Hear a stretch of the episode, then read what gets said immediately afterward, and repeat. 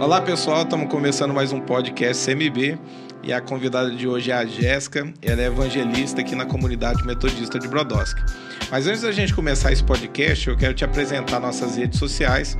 Nós estamos no Facebook como Comunidade Metodista de Brodowski, no Instagram como a Oba Igreja CMB. E no YouTube nós temos dois canais novos. Um é o Nostalgia CMB e o outro é o Corte CMB. Então, se você ainda não é inscrito no canal, tem a opção inscrever-se aí e compartilhe esse vídeo, deixa o seu like aí, que eu tenho certeza que as pessoas que de, de alguma maneira estará interagindo aqui vai estar ajudando aí no, no crescimento do canal.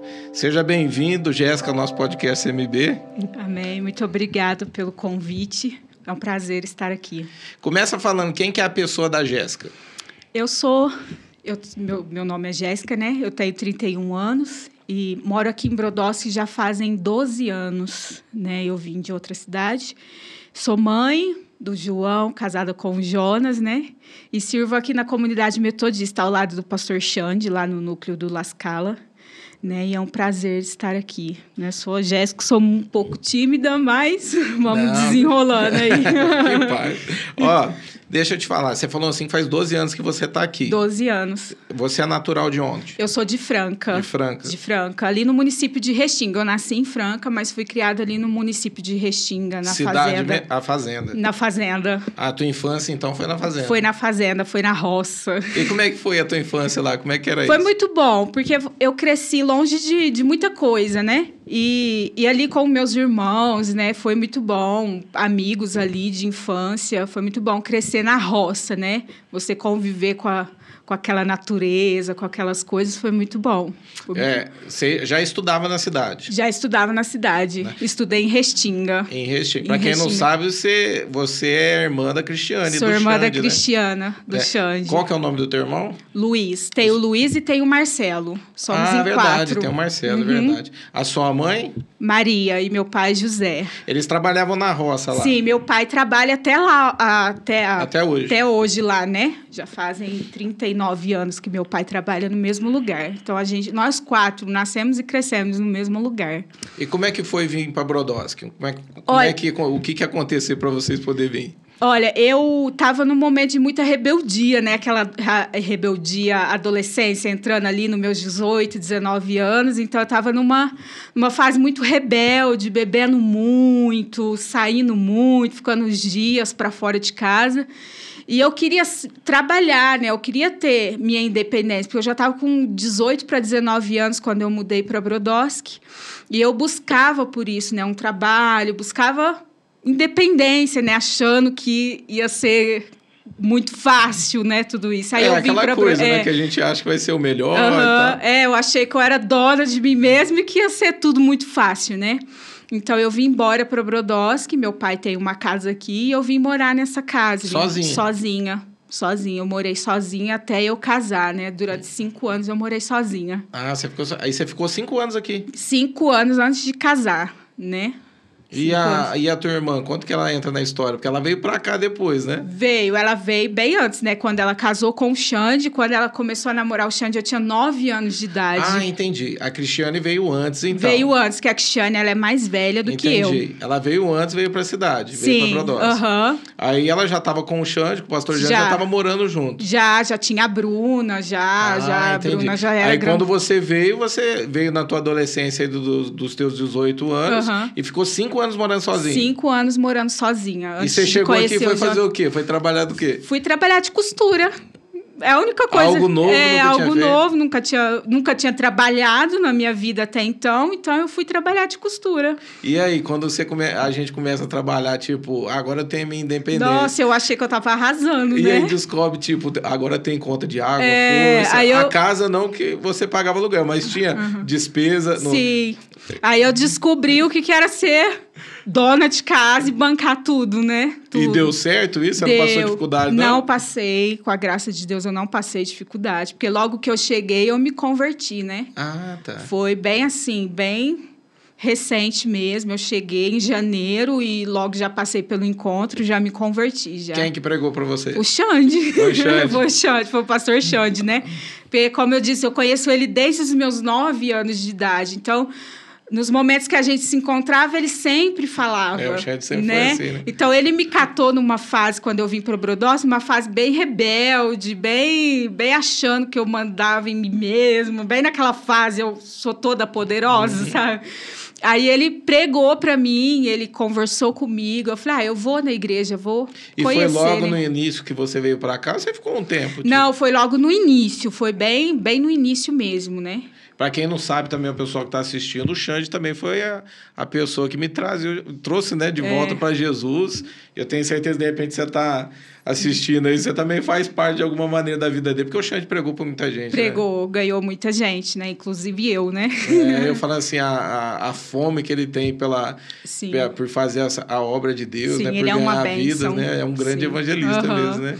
Ele me ganhou e e depois de um tempo a gente se afastou, que cada um seguiu o seu caminho, a gente sempre conversava, mas agora, depois do que aconteceu com a gente, que ele voltou a se aproximar, né?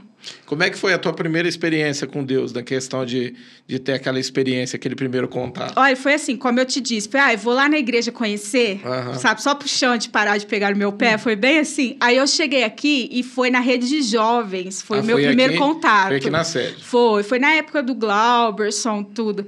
E quando eu vi aquele monte de jovens se entregando ao Senhor, eu falei, nossa, tem. Mexeu contigo. É, mexeu, porque eu falei, eu não preciso beber igual eu bebo, eu não preciso ser do jeito que eu sou para ser feliz. Foi isso que eu pensei. Então, quando eu via o Glauberson, eu via o- a rede de jovens, isso mexeu muito comigo, porque foi o meu primeiro contato com a igreja foi na rede de jovens, né? Foi conhecer os jovens.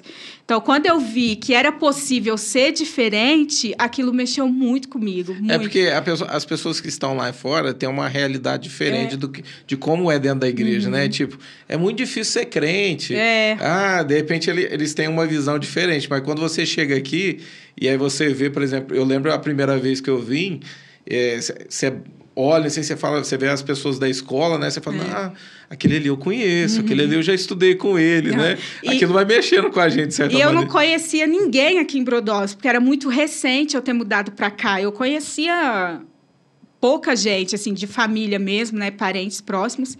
Então, quando eu vi, porque eu cheguei aqui, como eu te falei, eu comecei a trabalhar, eu achei que eu ia me divertir, Uhum. né? Eu achei assim, tipo assim, eu vou para festa, eu vou arrasar, né? E Esse era era, que- meu pensamento, Mas né? foi, foi aquela fuga também? Teu pai ficava no teu pé e tua mãe? Tipo assim, eu vou Não. morar sozinha pra Não. mim poder fazer o que eu quero? não, não? meu pai e minha mãe nunca foram pais assim que rígidos, sabe? Eu Entendi. sempre fiz da minha vida o que eu quis na Entendi. adolescência, sabe? Então, eu quando eu, eu queria essa independência mesmo para tipo assim, ó, eu ser na minha cabeça eu achava que eu ia ser livre. Né? Tipo assim, ó, agora eu tô trabalhando, agora eu vou beber mesmo, agora eu vou pra festa mesmo, e era esse meu pensamento. Aí chega aqui, Deus coloca o chante. Sim, Deus colocou o Xande. E quando eu cheguei e vi que existiam jovens que não faziam nada do que eu fazia e eram felizes, porque eu buscava uma felicidade que não existia no álcool, né? É, na, nas coisas do, Do mundo. né, do mundo, né, nessas coisas insanas, né? E quando eu vi que existia jovens que não precisava de tudo aquilo para ser feliz, eu me encantei. Eu falei, opa, então eu não preciso ser assim. Essa questão da, da bebida, ti- é, tinha uma crise dentro de você? Tinha. Você, você sentia que tinha um vazio? Sim. Era algo que não te preenchia? Sim, eu sempre buscava por algo dentro de mim, né? Porque Uhum. eu cresci sozinha, porque a Cristiane é muito mais velha, é 10 anos mais velha do que eu, então eu, era assim, meus irmãos era muita A briga. diferença de idade é muito grande. muito né? grande é, entre nós quatro, né? A diferença é muito grande. Então, muitas vezes eu buscava, né? Buscava preencher isso dentro de mim. Quando eu era criança, eu sofri um abuso. Então, isso mexeu muito comigo, me fez crescer muito, muito rebelde, muito, muito vazia. Que eu falava, nossa, eu só sirvo para isso. Você passou por abuso. Passei. Isso era nova? Eu era. Eu tenho, assim, vagas lembranças de alguma coisa, mas eu acredito que eu tinha entre uns 5, 6 anos. Nossa, bem recente. Bem recente, né? É, bem recente é, assim, é, né? Bem nova. Bem nova. Então, eu cresci com aquilo. Eu achava que eu servia só para aquilo, né? Para satisfazer as pessoas. E... Então, eu buscava por isso. E quando eu conheci a bebida, quando eu conheci fumar, nunca usei droga, mas porém eu bebia muito. Ô, Jéssica, a questão de, por exemplo, uma... tão nova assim conhecer esse tipo de coisa, é, através de um abuso, uma molestação, mexe com a identidade de uma criança? Muito, mexe. Você cresce sem saber quem você é. Porque até então, até hoje, né, eu não sei se meus pais vão assistir, até hoje os meus pais não sabem disso. Uhum. Eu preferi então, não contar. Tá assistindo é uma é, surpresa. É. Mas é, meus pais não sabem. Por mais que eu não contei, eu sempre cresci, tipo assim, não tinha ninguém para me defender. Entendi. Né? Então, era assim, coisas que aconteciam debaixo dos olhos dos, dos meus pais e parecia que eles nunca enxergavam o que estava acontecendo, né? Uhum.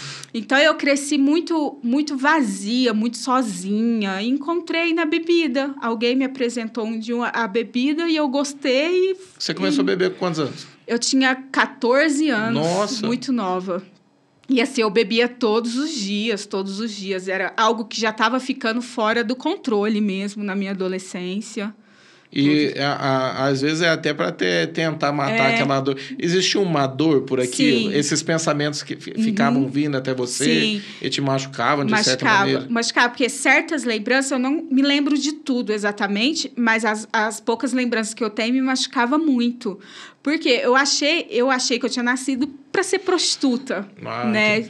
É, essa era a minha convicção até eu me converter. Não, eu, eu nasci para ser prostituta. É isso que vai ser da minha cê, vida. Você falou, você entrou num ponto interessante. Você falou que os teus pais não percebiam. Não é nem por maldade deles, é. né? De repente no dia a dia, na correria e tal. Hoje, se você tivesse que dar um conselho para os pais a respeito de, repente tem criança pequena, de repente fica com.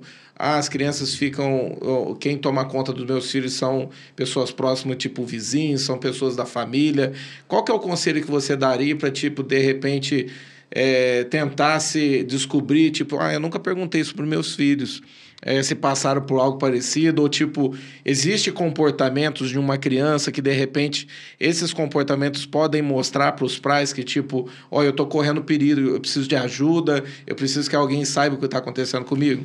Sim, existe. É a criança, ela dá sinal, né? É uma criança retraída ali, que não quer ficar muito muito perto de adultos, né? Uhum. Então, a criança dá sinal, né? Cabe ao pai e à mãe entender os sinais que a criança está dando, né? É, eu, por exemplo, eu, eu, eu, fiquei depressiva. Então, desde criança eu sou depressiva. Uhum. Por quê? Porque eu entendia que o que eles estavam fazendo comigo era errado, só que eu não conseguia falar, eu não me lembro se eles me ameaçavam mas é, eu dava sinais, então a criança ela dá sinal. Isso né? durou muito tempo, esse abuso? Eu não me lembro, Alexandre, muito bem do, de quanto tempo durou. Uhum. Não me lembro de muita coisa. Eu lembro de algumas cenas do, do que as pessoas faziam comigo, mas eu não me lembro quanto tempo que durou isso. Não, não tenho essa lembrança de se foram anos ou se foram pouco tempo.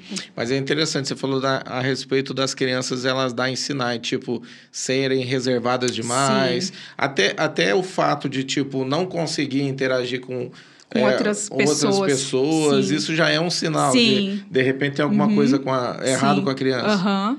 E, e, e, o que, que, por exemplo, que faltou? Você acha que, por exemplo, se tivesse alguém para na época para conversar com você, perguntar por que, que você era desse jeito, você acha que te ajudaria de alguma maneira? Sim, eu acho que me ajudaria. Se alguém tivesse perguntado o que realmente estava acontecendo, eu acho que teria evitado muita coisa, né? Muito, muito desses abusos. Você, né? você passou por isso. O que leva uma criança, tipo, reprimir e não falar? É o medo? É o medo. Porque, como eu te disse, eu não lembro se eles me ameaçavam, mas eu sentia muito medo. Eu lembro de sensações de medo, de tipo assim, e se alguém descobrir? Tipo assim, você pega a culpa para você, é como se você fosse a culpada da história e não a pessoa. É, eu lembro que eu cheguei a conversar com, a, com algumas meninas, né, que, que passaram na, na sua infância também por abuso, é algo interessante. Eu lembro que algumas tocavam no assunto e falavam sobre isso é, o sentimento da culpa, né? Sim. E eu lembro que isso, assim, é, eram, não eram crianças, mas aquela, aquilo que, que sentiram e aquela verdade que tomaram para si quando era criança, ainda não traziam, assim, até hoje na vida Sim. delas. E eu lembro que um dia eu perguntei, eu falei assim para uma delas, né? Eu falei assim, mas é, você entende que isso é, é, sua culpa? Ah, eu me sinto culpada. Eu falei, mas você não entende que pelo fato da pessoa ter sido bem mais velha que você, ela tinha todo um domínio, ela tinha toda uma malícia de poder fazer é, isso com você, fazer de um jeito que as pessoas não não ficavam sabendo o que estava acontecendo, porque entra muito isso, né? Sim. E eu entro que eu fui, eu lembro que eu fui quebrando é, na, na mente dela a situação de tipo, hoje, se fosse você, se coloca no lugar, se fosse você com uma criança, você acha que você não teria esse controle total, né? A pessoa tinha esse controle total uhum. sobre você, por isso que se torna um abuso, né? Pelo fato da pessoa ter esse controle total. Então a culpa é um, é, é, é um sentimento que acaba ficando, né? Sim. né? Vai, vai destruindo a pessoa por Destrói, dentro. Destrói, né? porque você se sente culpada. Você sabe, você é uma criança, você entende que aquilo é errado, que as pessoas estão fazendo com você. Só que, ao mesmo tempo, a culpa ou o medo, né? É, às vezes, alguma ameaça que surgiu ali me fez ter muito medo de contar, de, de falar. Né? E, e quando foi que você falou isso pela primeira vez? Para alguém, assim, ou expôs esse sentimento? Você ficou muito tempo guardando muito, isso? Muito, muito tempo, a minha adolescência inteira. Então, eu contei para Cristiana, a que é minha irmã, uhum. a primeira vez, né? Eu contei para ela, eu sentei com ela e conversei. Falei, ó, oh, foi isso, isso que aconteceu e tal. Aí eu contei para ela, a primeira pessoa que eu contei foi ela. E como é que é? Ah, você falou da tua, questão da tua conversão, né? entra naquela na, na, naquele impasse de tipo, por que, que Deus permitiu esse tipo de coisa, Sim. né? Tem, acaba entrando muita pergunta desse jeito. Uhum. O teu processo em si de cura, porque Jesus ele teve que te curar desse trauma Sim. que você sofreu. O que, que você pensava a respeito de Deus, de Jesus, e como que foi esse processo para que ele pudesse curar a tua vida? Olha, durante a minha meu início ali da minha conversão, eu nunca toquei muito nisso. Eu sempre deixei ali bem escondidinho. Uhum. Falei, vamos deixar aqui. Foi na, na infância mesmo, vamos deixar aqui debaixo do tapete, sabe?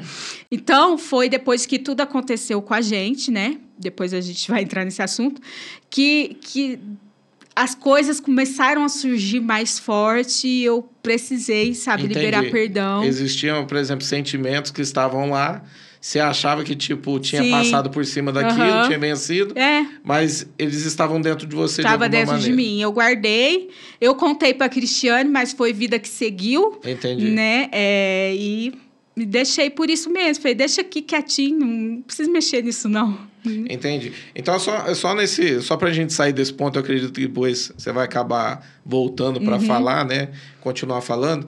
Então, hoje, por exemplo, o conselho que você tem para os pais é tipo senta, pergunta, Sim. ensina, né? Teus pais chegaram a te ensinar? Tipo, Não. Tipo, ó, se alguém pôr a mão em você aqui, Nunca. existem lugares que as pessoas podem pôr a mão na tua cabeça, de repente no teu ombro, mas se tocar em alguma parte do corpo é estranho, nunca, nunca teve. Nunca, nunca. Pouca não, coisa. Não, por maldade deles, né? É. De repente até por não de não Hoje ter eu... recebido esse tipo de cuidado é, também, né? Hoje eu entendo, porque meus pais, eles também sempre foram criados na roça, é. a gente vivia na roça, é né? porque eu, eu, eu, gosto, eu gosto de enfatizar isso, porque de repente a, a, as pessoas acham que de repente está atribuindo a culpa para os pais. É. Não é nada disso, Não. né? A questão é que de repente os pais nem recebeu esse cuidado Sim. também pela vida dura, o trabalho, o cansaço, né, de poder sustentar uma casa. Vocês são em quatro, quatro irmãos, trabalhar na roça. Sim. No, de repente não tinha aquela malícia de pessoas da, da cidade, é, né? achava que não tinha gente o, mal por perto, isso, né? Isso, hoje tem televisão, tem celular, é. tem podcast, uhum. né, para a gente poder orientar,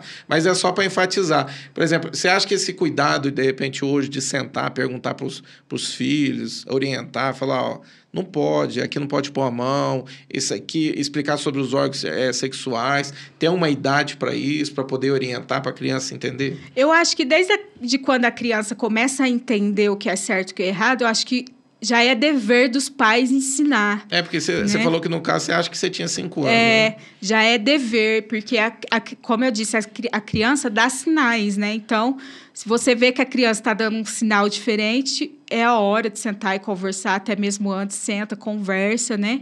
Eu acho muito importante, desde pequenininho, você ensinar sobre sexualidade, sobre o que pode, o que não pode. Eu acho que vai acarretar muita bênção para a adolescência da criança, tudo isso. De repente você está tá nos assistindo em casa ou passou por algo parecido, ou de repente você é pai e mãe.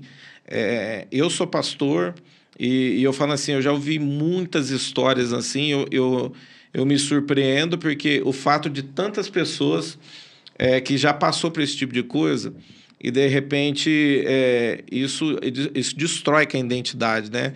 O fato amanhã é, da pessoa crescer com uma estrutura emocional boa, equilibrada, é, até o fato dela poder, de alguma maneira, ter um contato com Deus, porque isso distorce tudo isso na vida dela, né? Porque Sim. tem a questão também, né, Jéssica? Daquela coisa, né? Eu até te perguntei, eu acho que eu te cortei, acabei quebrando teu raciocínio. Da, da, das pessoas é, pensarem, por que, que Deus permitiu que isso uma criança, né? É, é, isso passou por você? Sim. Sim, muito, muito na adolescência. Falava, se existe Deus, por que, que ele deixou isso acontecer comigo, né? É, tem, mu tem muito esse tipo de Sim, coisa, né? E de repente isso, em vez de fazer a pessoa é, aproximar de Deus, acaba distanciando Sim, ela, né? Uh -huh. Então, segue esse conselho. De repente você tá, tá nos assistindo aí, ou ouvindo, né? É porque tem os áudios também pelo Spotify da, da igreja. É, converse com o teu filho, sente com ele, sempre pergunta. É, eu sou pai, eu tenho duas meninas, né, pequena. Né, uma pequena não, uma já está indo para os 10 anos, mas eu sempre sento com elas e converso, falo, ó, aqui não pode tocar, isso aqui é muito pessoal da, da do menininho, a menininha, é, vou explicando, falo, ó, se, se, ter, se acontecer de alguém vir falando certas coisas, grita, corre, é, fala que você vai chamar alguém, mas oriente teus filhos porque isso acontece muito, né, Jéssica? Tem muita muito. gente que, que acaba passando por esse tipo de coisa, Sim. né? Acho que mais do que a gente imagina, né? Porque a gente esconde muito bem, né? É, e eu falo assim que a questão do medo, por isso que é. eu te é. perguntei, porque olha quanto tempo você guardou isso dentro de você, né? Sim. E às vezes a pessoa carrega isso por uma vida inteira. Eu, eu lembro que eu fiz um podcast aqui com a dona Luzia, ela falou, ela me surpreendeu também pelo fato dela falar que que ela passou por isso e ela falou assim que parecia que atraía, porque todo lugar que ela ia é aquela coisa na hora que você falou de prostituta. Será que eu nasci para ser uma prostituta? Porque ela falou assim que ela chegou a sair do. Eu lembro do podcast dela que ela falou: eu cheguei a sair do, do, do ambiente que eu vivia, foi para uma outra cidade, e aí aconteceu comigo, eu senti que aquilo acabava me atraindo, até pelo fato que ela falou: ah, pastor, depois eu entendi que eu era bonita tal, e eu já uhum. tinha corpinho para isso, mas ela também tinha essa mentalidade de tipo: ah, será que é para mim ser uma pessoa desse jeito, né? E ela não entende que ela está sendo refém Sim, dessa, situação, situação, né? E não alguém que está atraindo esse tipo de coisa para uhum. a vida dela, né? Sim. Ó, a gente falou sobre a tua conversão, eu sempre pergunto isso. É, na tua conversão, você teve resistência da família, tipo, de pessoas que de repente não aceitaram, ou de repente dos amigos? Você falou assim que você quase não tinha amigos, né? é. Mas teve algo parecido assim na parte da família não, ou não? Foi, não, encararam foi tranquilo, boa? encararam numa boa, né? Até porque o Xande já, já era praticamente pastor, tinha Cristiane, né? Então, na família já tinham eles, né? Então foi muito tranquilo, ninguém nunca se opôs, não. Nesse quesito foi. Nesse quesito foi tranquilo. Foi tranquilo. Acho que meus pais até gostaram, né? De tipo, de me ver sair daquela vida, né? Que eu vivia.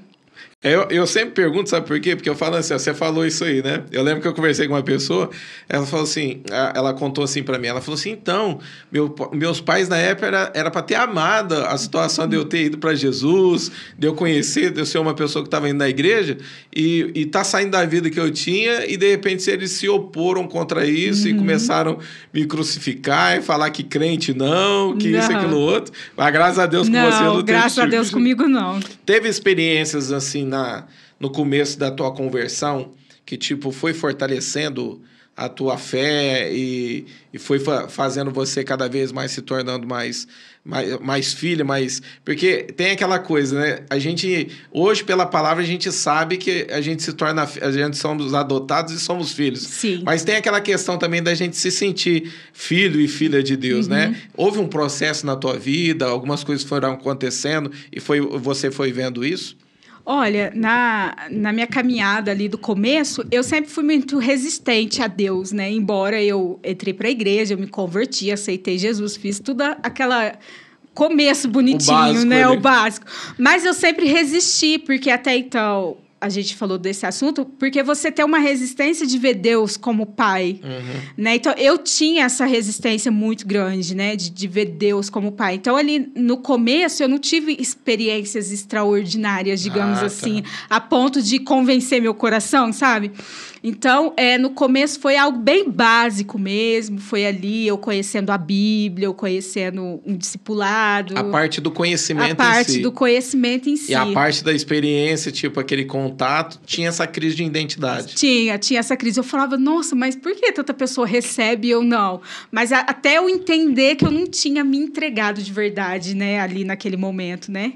Eu mudei de vida, mas não houve uma e você entrega. não lembra, tipo assim, de nada, de, é, por exemplo, diferente? Porque eu sempre pergunto, porque tem pessoas que passam por esse processo. Eu lembro que o meu é, foram questões assim, eu também tive uma crise muito grande com questão de identidade por causa de paternidade, né? Uhum. Pelo fato, assim, fui criado por um padrasto, mas eu, até hoje eu não conheço meu pai biológico.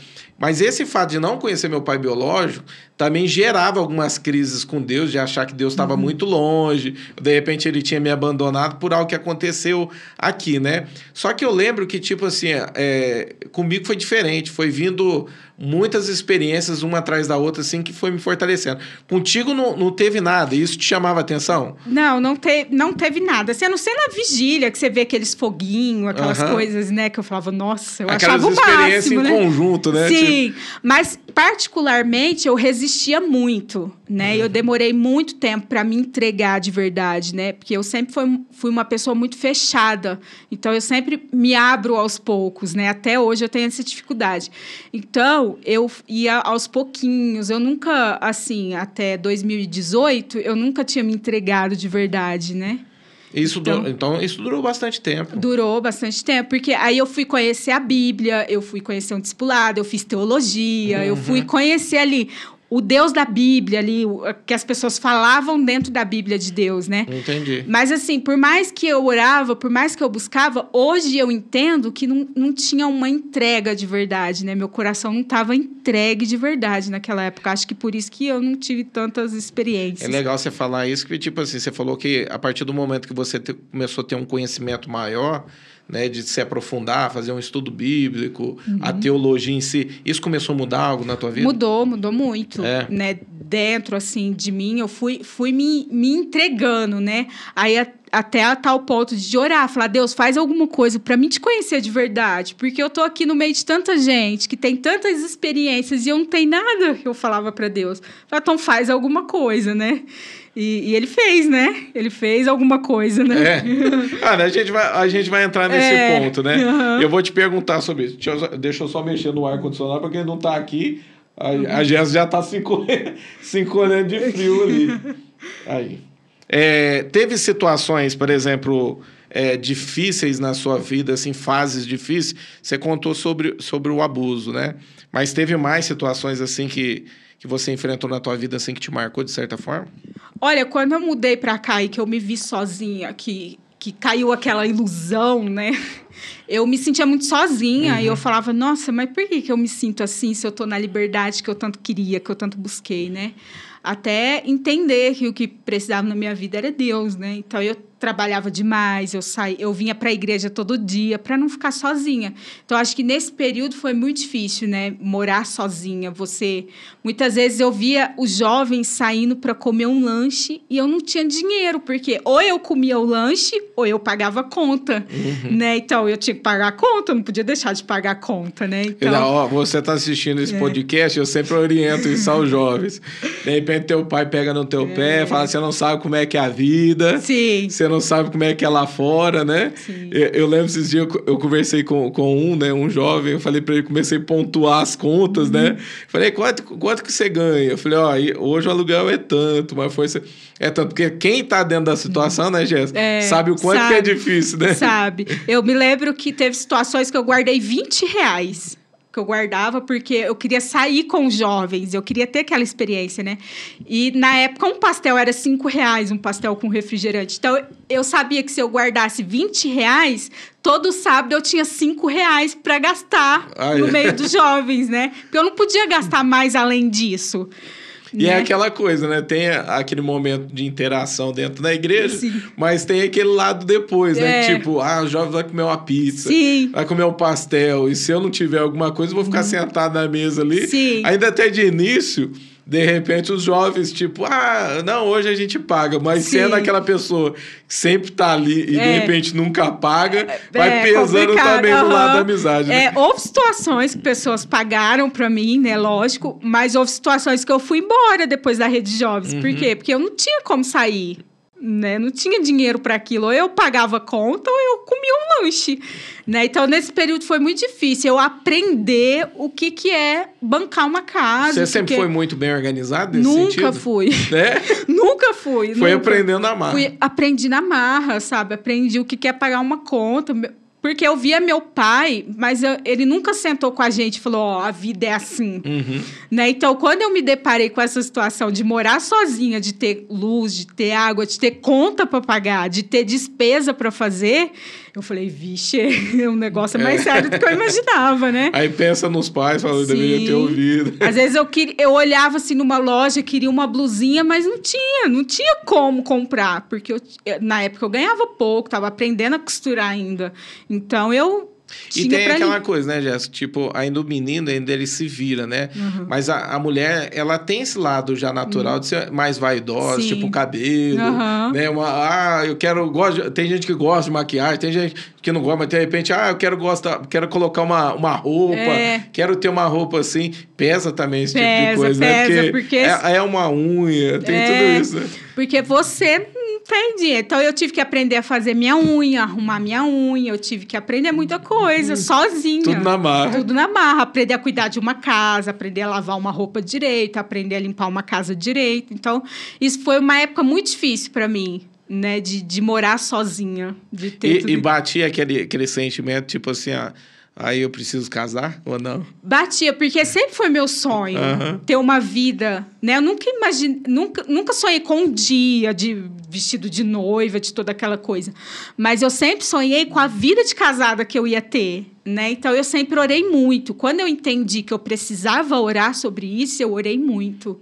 Você muito fala, vai me ajudar, eu, vou, eu vou ser uma família de fato, Sim, vai ter aham. alguém para ser o, o lado forte, Sim, né? o Da, lado da, forte. da situação. É, aqui. porque até na adolescência eu tive experiência de namorar com outras pessoas que não foram tão legais, Uhum. né? E quando eu conheci a igreja, quando eu conheci os jovens, que eu vi que tudo era diferente, eu falei, opa, aqui eu posso ter o casamento que eu sempre sonhei, né? O casamento que eu sempre busquei. Então, no momento que me ensinaram que eu precisava orar a respeito da minha vida sentimental, eu orava. Todos os dias eu orava. E, em que fase da tua vida chega o Jonas aí? O João chegou em 2012 na minha vida. É, foi assim uma das. Você falando, eu lembrei agora, acho que foi até o Espírito Santo que me lembrou, de uma das experiências que eu tive, né? Eu falando que eu nunca tive experiência. que foi, eu sonhei com ele. Ah, eu aí, ó. sonhei com Tá ele, eu sonhei que eu tinha começado a namorar com ele. Só que até então eu não conhecia ele, eu nunca tinha visto ele. Ah, você nunca tinha visto? Nunca tinha visto. Eu, eu conto esse engraçado sonho, o povo Não, acha que eu sou louca. Não, mas engraçado que, ó, quem assistiu o podcast aqui com o Raimundo, né? É o piloto de avião lá, se de repente você tá em casa e depois você vai procurar. Ele fala da questão não do relacionamento dele com a mulher, mas ele fala que ele viu o filho dele. Da questão, e a mulher dele também sonhou com o filho com o mesmo nome. Aí, ó, deu, o Espírito Santo já. É, já me falou- lembrou.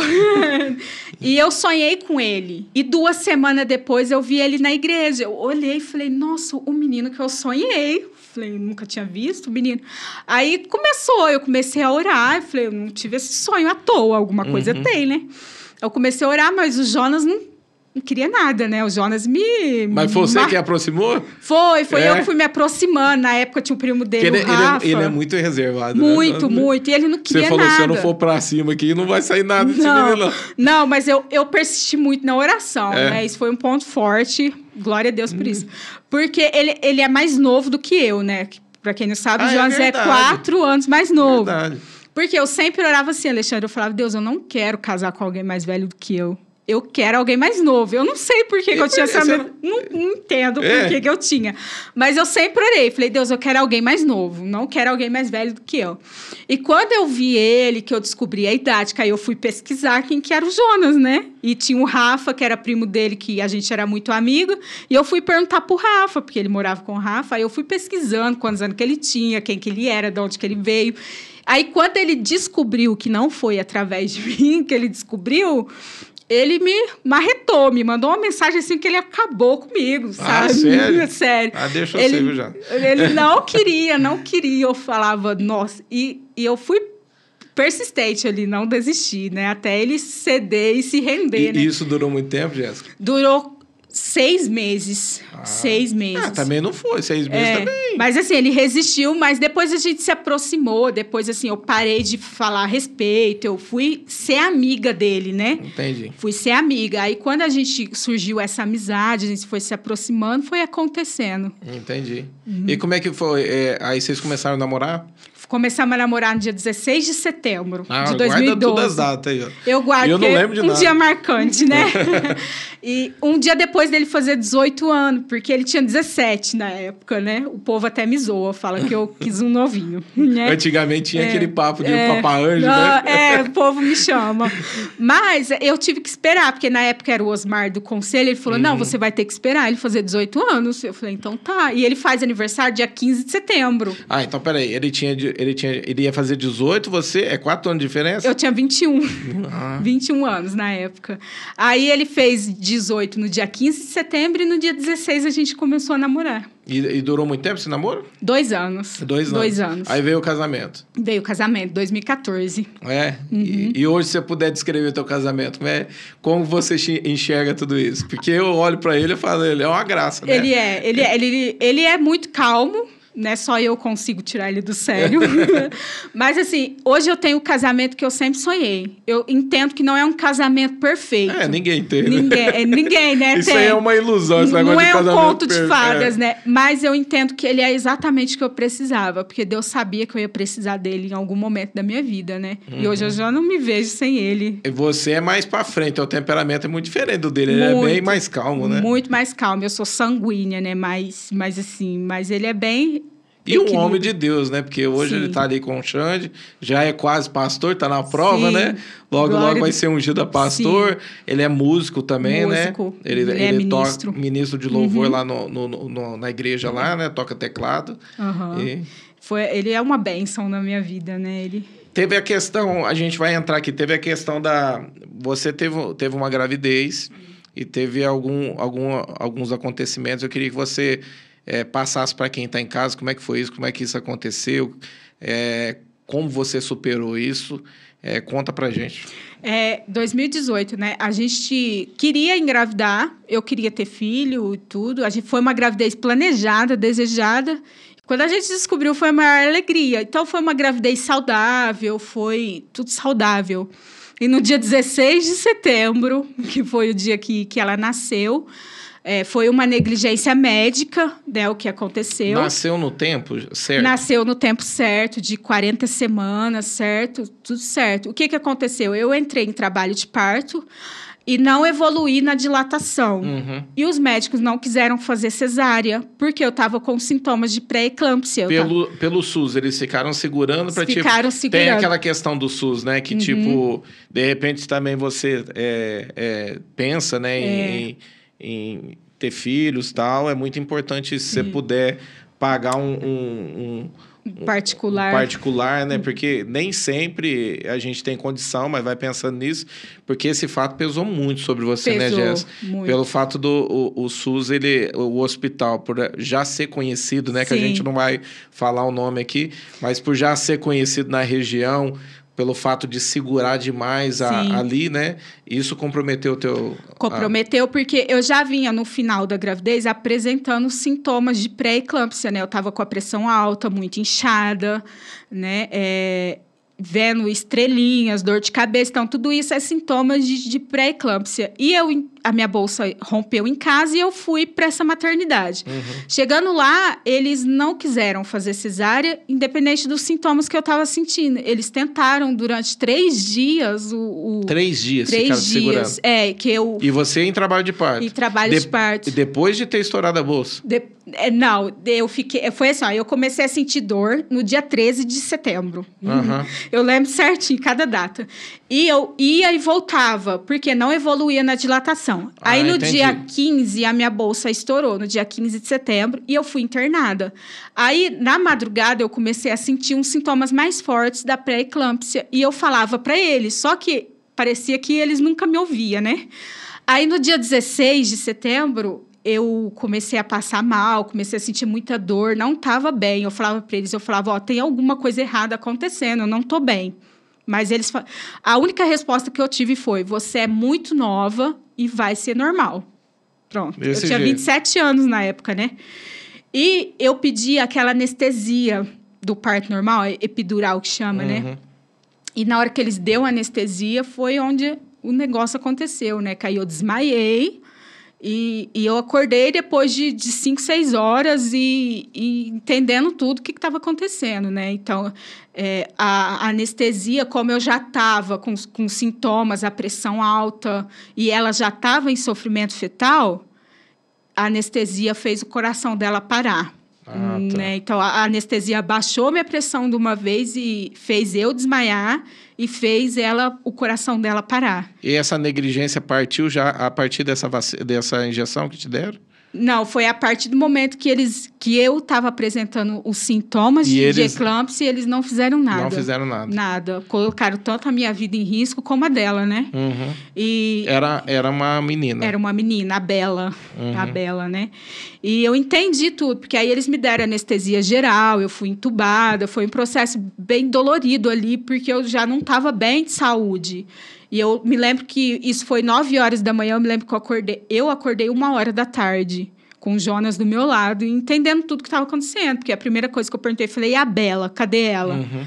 Aí ninguém queria me falar nada direito, só que eu entendia que alguma coisa errada tinha, né? O Que- silêncio o deles. silêncio, ninguém encarando, ninguém tinha falado com o Jonas, ninguém tinha feito nada. ali. Ah, nem ele sabia? Ele sabia assim, meio por cima, porque nenhum médico chegou e conversou com a gente de verdade, a não ser o pediatra. Ah, entendi. Né? Os ginecologistas, as pessoas que estavam ali, os obstetras, nunca falaram com a gente. Nunca. Tipo, entre eles lá, alguém tipo assim, aí eu vou e vou. É, só vou- falaram, só falaram pro Jonas, falaram, ó, na hora da anestesia deu um problema, sua filha nasceu, ficou 20 minutos sem batimento e foi isso que explicaram para ele, mas não explicaram realmente o que, que tinha acontecido. Quem Uhum. explicou foi o pediatra. E aí? Aí eu me lembro que eu acordei com muita dor no peito, assim, eu perguntei para eles o que, que tinha acontecido, porque eu não estava aguentando nem falar, e eles me falaram que eu tinha sido entubada por causa da anestesia geral, que eles precisam entubar, né? Aí eu já, já me assustei, falei, opa, tem alguma coisa mais grave do que eu estou imaginando acontecendo. Aí eu fui para o quarto, aí eu tinha que esperar um tempo lá para poder levantar da cama, né? Da, porque foi uma cesárea que demorou dois minutos para acontecer. Eu lembro que eu tomei anestesia, eles me entubaram e foi dois minutos para tirar ela de dentro de mim, porque ela já estava sem batimento dentro de mim, né? E, e depois, assim, que eu levantei, que eu tomei um banho, que eu comi, aí eu fui lá ver ela, caiu o pediatra, até foi o mesmo do João, né? Que que foi lá contar para gente o que, que tinha acontecido, que devido à demora do parto, ela ficou, entrou em sofrimento fetal e ficou 20 minutos, é, eles ficaram 20 minutos reanimando ela. Aí reanimou, mas eles não sabiam o dano que tinha causado, o que, que tinha causado, mas eles já...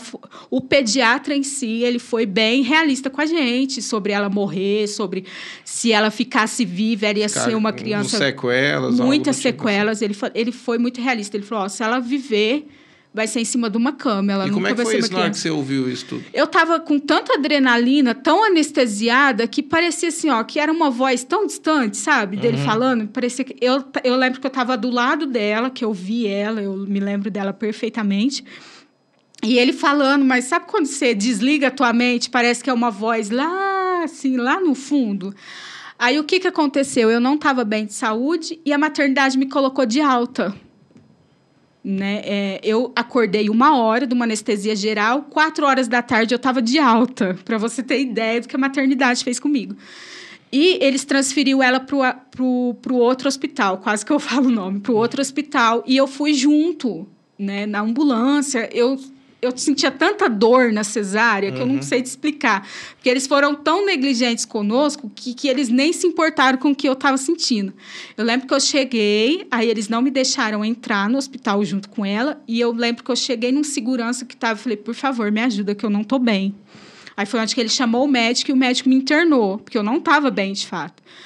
Aí, o, a, aí os médicos foram lá, me falaram a real história dela, né? Que realmente foi uma demora no parto. Eu lembro que desse, desse hospital, eles foram muito realistas. Eles até falaram pra gente, falaram, ó, vai atrás, porque isso foi uma negligência médica que aconteceu. E aí, como é que foi? Você chegou aí atrás? Não cheguei aí atrás, porque é um processo muito desgastante. E contra médico, e, tipo, é impossível você Você estava passando por um momento teu, tipo, que emocionalmente, a questão de é. perder uma filha ali você queria que. É aquela coisa, tipo, eu quero que isso se acaba logo. Uhum. Quero que. Não quis pro, é. prosseguir. Sim. Porque aí, quando ela morreu, era 10 horas, né? Que eles foram me falar. E eu tava com a minha cunhada no quarto. Eu me lembro que eu me desesperei. Eu mesmo dei a notícia pro Jonas, que o Jonas estava em casa. E. E, tipo assim, foi uma adrenalina. O meu corpo não sentiu mais a cesariana e foi a adrenalina. Aí depois você tem que pensar no que você vai fazer num velório, como que você vai fazer, quanto que vai custar uhum. tudo isso, né? E foi uma época que eu e o Jonas estava muito apertado. Então, naquele mês a gente não tinha dinheiro para comprar comida. Uhum. E a gente de repente se dá com o velório que a gente tem que fazer, né? E, e eu lembro que eu pedi para a médica, eu falei, ó, faz o, o exame de necropsia, autópsia, eu não me lembro, porque eu quero saber o porquê que ela morreu. Falei, eu sei que foi uma negligência, mas eu preciso entender o que, que aconteceu, uhum. né? E tanto que eles fizeram esse exame, né? E eu falei, falei, ó, não é para deixar ninguém ver ela. Ninguém, a não ser o Jones, a não ser o pai, não quero que ninguém veja. Uhum. Até o, o, hospital não me respeitou, né? Porque ele deixou minha cunhada ver. E eu não queria, né? Não era por maldade, mas naquele momento eu falei, não, é um momento só meu e do meu marido. Uhum. Então eu não quero ninguém, né? E, e, foi um processo muito difícil, porque o hospital não me autorizou a vir no enterro, porque eu não estava bem de saúde, né? Eu, não me autorizou a Você vir. Você passou por isso também, tipo, nem, nem de velar. A... Nem de velar. E eu só me lembro que o Jonas chegou no hospital, o Jonas teve que acompanhar o, o corpo dela até o, o instituto lá e, e, assinar os papéis do exame que eu pedi para fazer, né? E eu falei para ele, falei, ó, lacra o, o, o caixão. caixão e nem faz velório, já enterra. Vamos acabar com isso logo e, né? Uhum. Aí eu lembro que ele foi, ele fez o que, o que eu pedi, né? Lacrou lá, mandou lacrar tudo. E eles não me deixaram, eles não me deixaram ter. E chegou momento. sair o laudo? Chegou com muito custo, é. muito custo, Alexandre. Eu, o do laudo eu precisei entrar na justiça para uhum. conseguir, né? Porque eles me deram um prazo de 90 dias. Aí eu esperei 90 dias, cheguei lá, não estava pronto, inventaram um monte de, de coisa, tipo, né? Tipo, estavam segurando porque não queria passar. Não assim. queria passar. Aí eu precisei entrar na justiça para conseguir o laudo. E saiu e constatou mesmo que foi. É, foi constatou mesmo que foi é, anóxia que chama, né, que, que é o sofrimento fetal, constatou realmente que foi isso, né? Porque eu, até porque eu precisava saber se existia algum problema, uhum. né, de, que talvez me impossibilitaria de engravidar de novo. Entendi. Né? Então eu precisava saber de tudo isso. Não então... era só a questão da morte, era não. tipo assim, ó, futuramente amanhã ser mãe de novo, eu preciso Sim. saber o que, que aconteceu. Sim. Se eu vou ter problema com a gravidez futura. Sim, mas não. E aí constatou que tudo mesmo foi por causa da negligência foi, foi por causa da negligência mesmo, a demora do tudo parto. Tudo por conta de, tipo, se tivesse feito uma cesárea... Se tivesse feito uma cesárea no momento em que eu falei, ó, oh, eu não tô bem, nada disso teria acontecido. Que situação, hein? E eu falo assim, hoje esse hospital é conhecido aqui na região, né? Uhum. Pelo fato de acontecer muito isso, né? Uhum. Eu, até, eu até fico surpreso pelo fato, assim, de de repente ninguém se posicionar, né? alguém fazer alguma coisa, porque eles são conhecidos por isso mesmo, por né? Isso. E todo mundo sabe que é por conta da questão do SUS, que eles seguram é. mesmo até a última hora, uhum. porque o fato de ter que fazer a cesárea é um custo a mais. É que o hospital tá, joga para o governo, né? Para o governo, né? E foi muito difícil, né? Foi um momento assim que eu fui impossibilitada de me despedir, né? Não de impossibilitada de vê-la, porque eu me lembro que a médica falou para mim, falou: "Ó, oh, mãe, desce lá, vê ela". E eu lembro que o medo me paralisou ali, eu não consegui ir, né? Porque quem me conhece de perto sabe que o meu maior medo é de gente morta. Uhum. Eu morro de medo, eu tenho muito medo. Então, isso me paralisou a ponto de não vê-la pela uhum. última vez, né? Eu vi ela no momento que ela estava Você tem viva. a imagem dela viva? Eu, viva, Chegou nos aparelhos, né? Tudo lá, mas eu tenho essa imagem. Eu me lembro perfeitamente como que ela era. Mas, assim, a partir do momento que ela morreu, eu já não consegui vê-la mais, porque o medo me paralisou, o medo me impediu de, de vê-la pela última vez, né? E isso ficou uma marca na tua vida. Muito. Isso gerou um trauma em você? Gerou muito. Por quê? Porque eu não disse adeus, né? Tipo assim, eu não vi pela última vez. É uhum. É lógico que ela não estava mais ali, era só uhum. um corpo. Mas talvez a falta que os meus braços sentem, digamos uhum. assim, de nunca ter pegado no colo, sabe? De a, a, aquela raiva que a gente sente de nossa, por que, que eu não enfrentei isso e fui lá ver ela pela é, última é porque vez? Tem né? aquela coisa também, né, Jéssica? Tipo, o pai, hoje eu, eu sou pai, eu sei, né? Tem a questão da gravidez, da barriga, o pai tá perto ali e tal. Mas não é nada comparado à mãe, né? Porque não. você sente que ela tá dentro de você, todo o crescimento ali, você sente ela mexendo, né? A, a, criança ali dentro. E você, e você, a mãe fica sonhando por aquele momento, tipo, Sim. que vai nascer e vai pegar no colo, vai amamentar, né? Então, tipo, são nove, oito, de sete meses a nove meses aí vão pôr, né? Que, você está ali esperando esse acontecimento, Sim. né? Isso acontecer. Dentro de você, assim, o que, que ficou de, de trauma? É, eu lembro que teve um tempo que você ficou bem revoltada, né? Muito. Fiquei muito revoltada, porque eu falava, gente, é culpa de um, de um não de alguém que uhum. isso custou tudo isso na minha vida, né?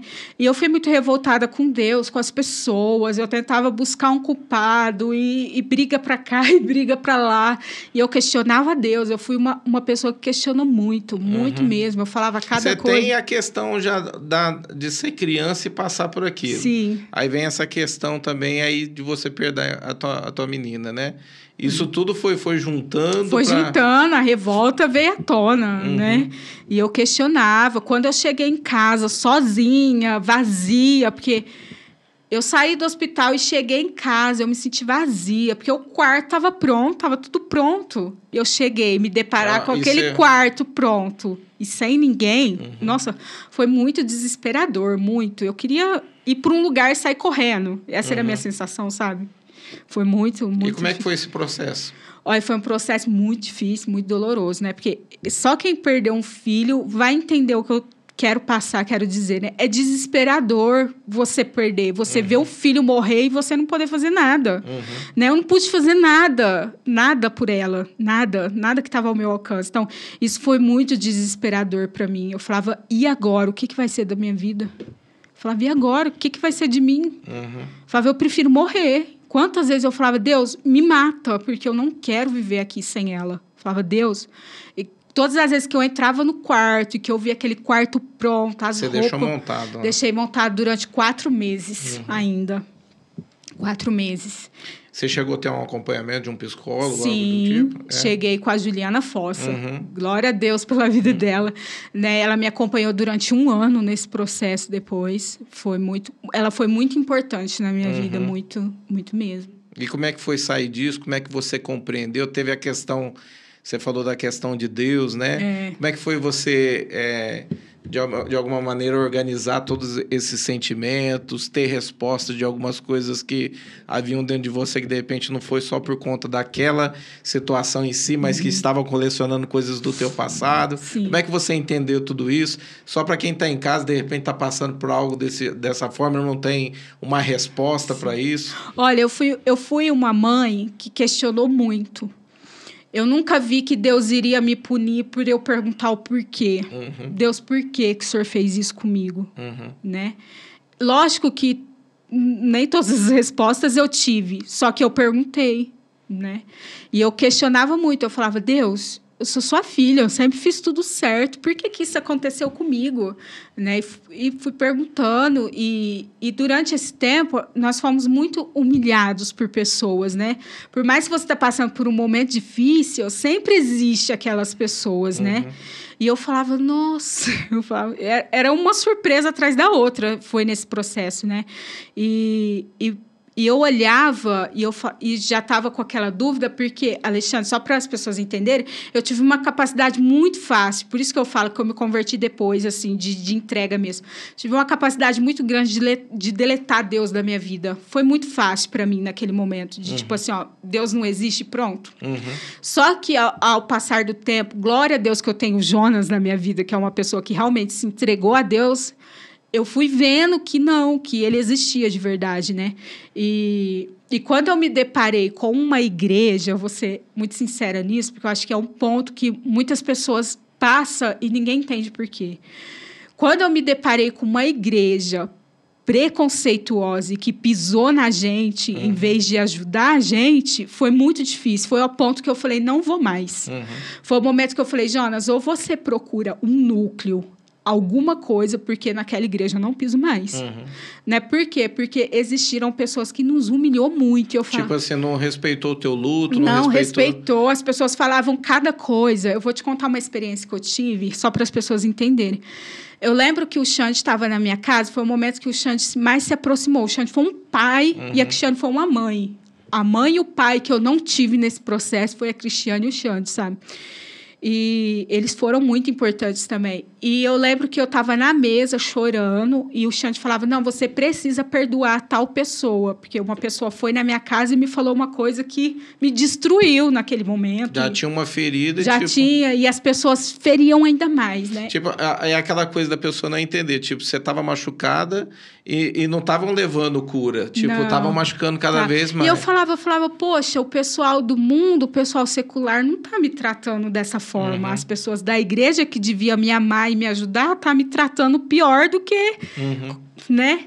E eu pensava desse jeito, eu falava, Deus, isso, isso é tua igreja? Quantas vezes eu falei, Deus, isso é pastor da tua igreja? Uhum. Quantas vezes eu questionei mesmo, falava, cadê o amor que tantas vezes eu vi pregando num púlpito. Uhum. Cadê o se precisar eu tô aqui que muitos me mandaram no, no WhatsApp e depois chicotearam a gente, né? Tipo, e, e, é aquela coisa, né, Jéssica? Porque, tipo assim, você mesmo já, já confessou que, tipo, foi muito fácil deletar Deus da foi, tua vida. Foi, foi muito fácil. As, e, e, as pessoas não entendiam que, tipo assim, ó, qualquer um que chegasse também, se não chegasse da forma certa, ia acontecer a mesma coisa, Sim, né? aham. Uh -huh. E eu lembro que nesse dia o Xande, ele tava, não, você precisa perdoar tal pessoa. Eu falava, Xande, eu não vou perdoar essa pessoa quase destruiu a minha vida com uma palavra. Uhum. Eu não vou, não vou. E o Xande falou: você vai, eu vou te levar até de frente com essa pessoa e você vai perdoar ela?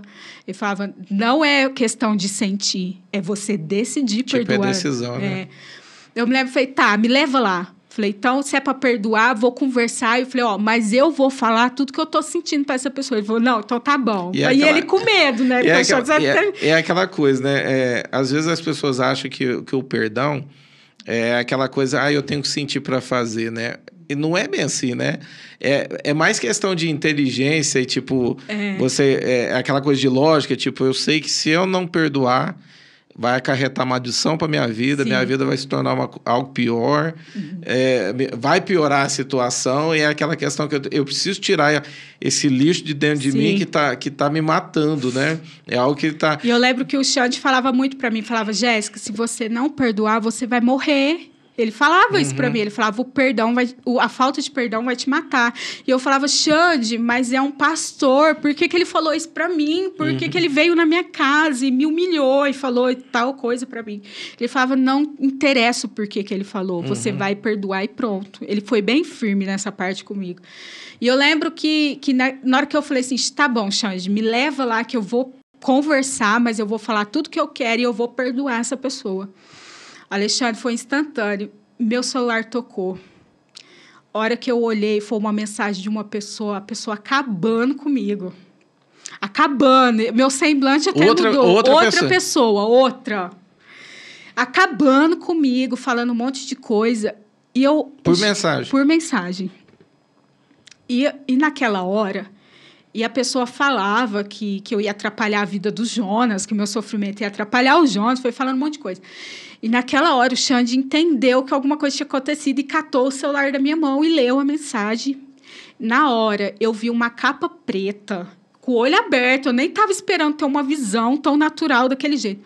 Uma capa preta e vermelha entrando pela porta da minha cozinha. Ah, você chegou a ver. E, eu até arrepio, tá falando. E, e sendo posta em cima dos meus ombros. E na hora veio uma voz e falou assim: ó, é a capa de culpa. Você não é culpada disso. E eu lembro que o Jonas entrou. E o Jonas entrou, eu falei: não, eu não vou carregar isso comigo, eu já estou carregando peso demais, eu não vou carregar. E, e eu lembro que o Jonas entrou e eu fui lá e falei: Ó, oh, me perdoa se é minha dor.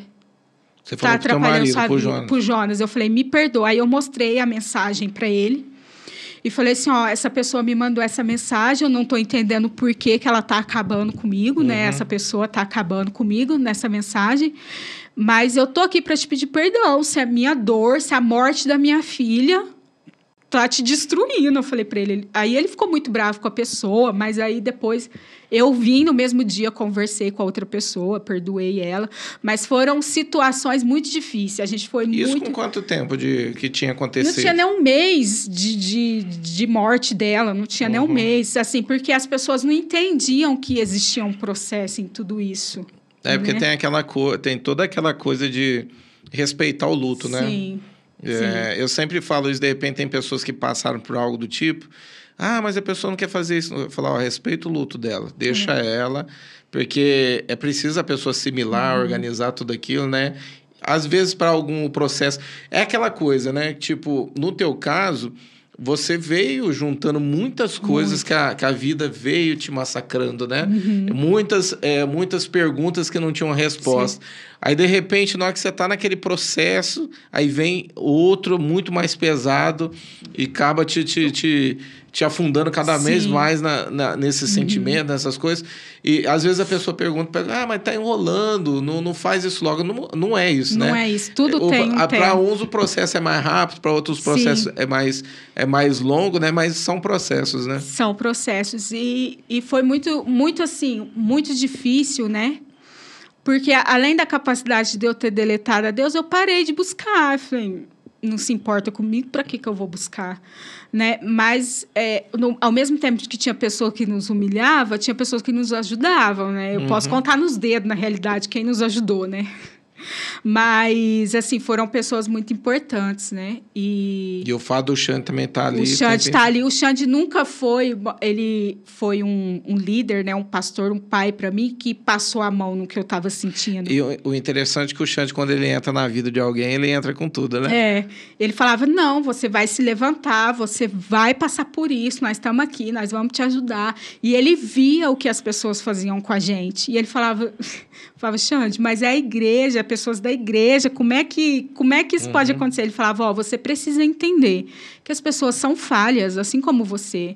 Você tá, eu lembro que um dia ele falou assim para mim, você está esperando nas pessoas o que somente Deus pode fazer por você. E isso me marcou, é sabe? É verdade, né? É, e, e, realmente eu buscava nas pessoas algo que. Porque eu não tinha Deus mais, eu não via Deus mais. Uhum.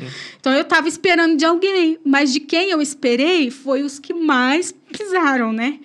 E eu lembro que, que eu fui cedendo aos poucos, né? Fui cedendo porque a dor era tanto, o desespero era tanto que eu falei, eu tenho que fazer alguma coisa ou eu vou morrer. A sensação que eu tinha é que eu ia morrer a qualquer momento uhum. qualquer momento. E a Juliana Fossa, ela sempre me incentivava. Ela também nunca foi uma psicóloga que passou a mão no que eu estava uhum. sentindo. Muito pelo contrário, ela me desafiava, ela falava: "Não, ela morreu, você não tem o que fazer". Ela falava desse jeito uhum. para mim. Ela falava: "Por que que você está com o quarto montado?". É aquele choque de realidade, é, né? É. Tipo, ó, volta para a vida. Volta para a vida. Seus sentimentos estão te matando. Porque eu, eu, deixei o quarto montado durante quatro meses e não deixei ninguém tocar, nem o Jonas tocava. E ela falava: "Para quê?" Não existe uma criança que vai usar aquilo lá. Uhum. A Bela não vai usar. Então era choque de realidade que estava me fazendo é porque, pisar no é chão. Porque, de, de repente você está assistindo, você acha que é muito é. frio, né? Do jeito que, que é falado, mas não é, né? É aquela coisa tipo, você precisa voltar para a tua vida, né? Tipo, você está vivendo num mundo de algo que parou, mas de repente você está tentando é. preencher aquilo com sentimentos, com lembranças. Isso está te matando, está uhum. te destruindo. E é aí que entra pessoas. Porque, tipo assim, o fato também da, da Ju ela ser pastora e ela ser psicóloga é o fato, assim, também que ela, é. ela cai como uma luva na tua vida. Ela me ajudou né? demais. Ela é uma benção. Né? E ela falava para mim, ela falava, ó, tira aquelas roupas a Bela não vai usar. Então ela foi me dando choques de realidade que eu fui pondo os pés na terra de novo, né? Porque eu demorei quatro meses para o leite secar, porque eu produzia leite, porque Nossa, a, olha só. As minhas emoções, a minha mente ainda estava ali aflorando tava tudo ali aquilo e não deixava o leite secar. Então eu tinha leite, eu tinha o quarto montado, eu acordava no meio da noite falando que ela estava viva, que ela não tinha morrido. Então eu comecei aí num processo de loucura, sabe? Bem isso mesmo. E eu achava que eu ia morrer a qualquer momento. Aí eu fui voltando a buscar a Deus, mas na minha cabeça eu não buscava, sabe? Uhum. Eu lembro que houve momentos que eu falava, faz alguma coisa, porque senão eu vou morrer. Quantas vezes eu entrei no quarto e falei, Deus, se o Senhor existe de verdade, faz alguma coisa, porque eu vou morrer. Eu não vou aguentar viver dessa forma. E ele foi colocando pessoas, né? Eu lembro que uma vez o Carlinhos, o pastor Carlinhos, foi lá em casa e a pastora Rosana, e ele foi lá em casa e ele falou para mim, ele falou, eu só vim aqui te falar uma coisa. E eu já nem escutava mais, né? Já nem tava nem aí. Ah, bloqueado é... Aí ele falou assim, ó, Deus, ele é um pai ele não brinca com seus sentimentos. Deus não fez isso para brincar com você. Ele não tá te punindo com isso. São coisas que vêm assim, né, é, né, direto no uh -huh. coração da. Eu falava. Aí, na, naquele dia eu falei, poxa, aquele dia, aquela palavra entrou no meu coração. Acho que foi uma das primeiras vezes que eu deixei a palavra entrar no meu coração. Uhum. Ele falou: Ó, oh, Deus não tá brincando com você. Ele não tá brincando de ser teu pai. Ele não tá brincando com os seus sentimentos. Ele não fez isso para te punir. E naquela hora, sabe quando você respira assim, separa e fala verdade. E, e, a questão de quando, quando chega essa verdade pra gente, vai destruindo Sim. alguns sofismas uhum. na nossa mente, né? Uhum. É, aquilo vai caindo por terra, né? uhum. né? É, de repente, para quem tá em casa não sabe o que, que é, é, um sofisma, são inverdades, né? Mentiras que a gente toma como verdade Sim. e de repente. Até fortalezas na nossa mente, mesmo que a gente criou, tá vivendo dentro daquilo, mas não, a gente precisa sair daquela Sim. realidade e entrar naquela realidade que Deus tem pra gente, né? Sim. Que é diferente. Isso mexeu com você? Mexeu, isso mexeu comigo, que o pastor Carlinho falou para mim, mexeu. Aí depois o, o, Jonas colocava a mão em mim, orava, né? Então, o Jonas foi muito importante também nesse processo. Então, eu comecei a voltar a buscar Deus, mas na minha cabeça eu não buscava. Uhum. Era bem esse sofisma, tipo assim, eu, eu buscava, mas na minha cabeça eu não buscava, porque uhum. eu tava bem. E quantas vezes eu orei, eu falava, Deus, tira essas pessoas do meu caminho. Coloca pessoas do Senhor de verdade, uhum. de verdade em mim né? E eu orava. Eu lembro que um dia eu estava tão mal, tão machucada, tão machucada de ouvir coisas, de passar por tudo isso, que eu lembro que um dia eu, eu peguei a roupa, até falei isso Mulheres Virtuosas. Eu peguei a roupa que eu mais queria usar nela. E falei, Deus, o Senhor se o Senhor existe de verdade, o Senhor me ama, como a tua palavra fala, como todo mundo está falando, faz alguma coisa, porque hoje eu morro. E eu lembro que a Juliana Zanchini foi instantâneo pastor, instantâneo, Alexandre. Ela tocou a minha campainha e eu abri. Ela estava com o violão. E ela falou: Eu vim cantar para você. Olha que massa. e ela sentou no meu sofá e ela cantou a música da pastora Janete, que chama Perder para Ganhar. Uhum. Que ela fala: Virar a página em minha vida é o maior desafio para minha fé. Aí ela foi cantando, e no refrão, quando ela fala quando ela falou: Eu vou colher com alegria tudo que com dor foi plantado, porque um dia fará sentido toda lágrima que eu tiver chorado. Aquilo. A letra veio de encontro. Veio de encontro e mudou a minha vida. Ali começou a mudar. Ali eu comecei a entender que Deus, independente do que ele fizesse comigo, ele era Deus. Uhum. E ali foi onde que eu comecei. A... E Deus já estava respondendo já... às tuas orações, né? Porque ele estava ele tava enviando pessoas falava... para trazer cura, né? Sim. Eu falava, Deus, tira essas pessoas do meu caminho, coloca pessoas do Senhor na minha vida. E veio pessoas que eu nem imaginei. Uhum. Nunca imaginei na minha vida. Eu falava, essa daí que eu achava que não era usada por Deus e é usada por Deus, sabe? Foi bem assim. E ela cantou. E naquele momento eu entendi que por mais que as pessoas da igreja estavam me humilhando, existiam as pessoas de verdade. Porque ali eu entendi que ela fez da minha vida um altar para Deus e Olha mudou a minha história, sabe? E eu lembro que ela chorava e eu chorava, e ela chorava e eu chorava. Ela não falou nada, ela só cantou e foi embora. Olha. E aquilo mudou a minha vida. Aqui, aquela canção mudou a minha história. Mudou. Eu falei, ainda há esperança para mim. Ainda há esperança. Né? E nisso eu comecei a ter experiências com Deus, experiências de verdade. Porque eu falei, Deus, eu tô ouvindo tanta coisa ruim. A partir, eu fiz uma oração assim, foi muito ousado nessa oração e glória a Deus por isso. Eu falei, Deus, a partir de hoje eu não quero que o Senhor use ninguém para falar comigo. Porque se o Senhor pode usar a pessoa, o Senhor pode falar diretamente comigo. Olha. A partir de hoje, eu não quero que ninguém mais fale desse assunto. Eu quero que o Senhor fale comigo. Alexandre, para que eu fiz essa oração? Falava, Deus! Tinha hora que eu ficava com medo das experiências que eu estava tendo. Né? E foi a partir do momento que a Juliana foi lá em casa cantar para Conta mim. pra gente alguma dessas experiências. Ó, um- uma delas foi um dia que eu, que eu fui no, tirar um xerox pro Xande no, no Joe, no pastor Joe. E eu fui lá na maior inocência. E ele falou assim: Eu acabei de orar para você vir aqui. Eu já, já comecei a me tremer, eu já sou ansiosa de natureza. Falei, agora você vai me contar o porquê que você estava orando para mim vir aqui. Não foi à toa que eu apareci aqui. Aí ele foi. Ele falou: Ó, Deus manda eu te falar que que tudo aquilo que você está ouvindo de ruim, de tudo que as pessoas estão te humilhando, é para você ter por amor ao nome dele. E eu falei, eu olhava para ele assim, falava, então tá, né? Era a minha única reação, então tá. Porque até então eu fui lá tirar um xerox, eu não estava esperando que eu ia ter uma experiência dessa. Tipo assim, a pessoa falar, eu acabei de orar para você vir aqui Uhum. né? E, eu- e aquilo foi me mudando. E eu falava, Deus, não aceito que o Senhor use ninguém. Fale comigo diretamente. Se o Senhor tem um propósito na minha vida ainda, o Senhor vai falar comigo.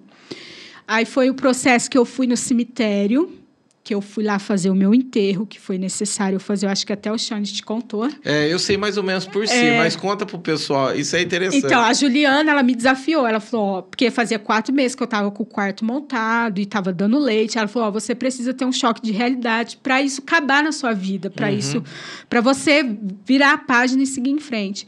E ela falou, ó, você vai no cemitério, você vai fazer o seu enterro. Você vai fazer o seu enterro. Falei, Então tá bom. Aí eu lembro que eu fui, quatro meses depois. Eu fui, foi eu, o Jonas, o Xande e a Cristiana no cemitério. E até então eu não tinha participado do enterro, eu não sabia onde era, não sabia de nada, e o Jonas mal lembrava. Eu falei, e agora? né? Outro- outro desafio. Aí, aí o, o pessoal lá que trabalha lá mostrou pra gente, né, onde era.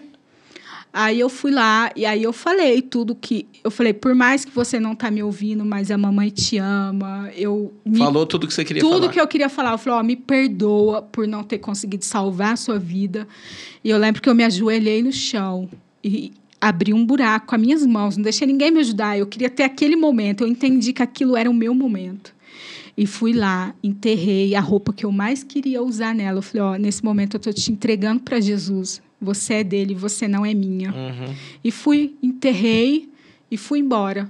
No outro dia eu já não, não produzia leite mais. Foi instantâneo o leite secar. Foi instantâneo. Eu precisava daquele choque de realidade, de, de ter o meu enterro, sabe? Assim, não fui ali para cultuar mortos, não É, fui eu ali para nada. isso, eu ia falar isso agora, não é, não é questão do espiritismo, É, não, fazer algo mas do eu, tipo, eu né? precisava. Era Eu- algo, era algo teu, tipo, pra você, ela ainda estava vivendo, viva, Viva. Uhum. vivendo ali.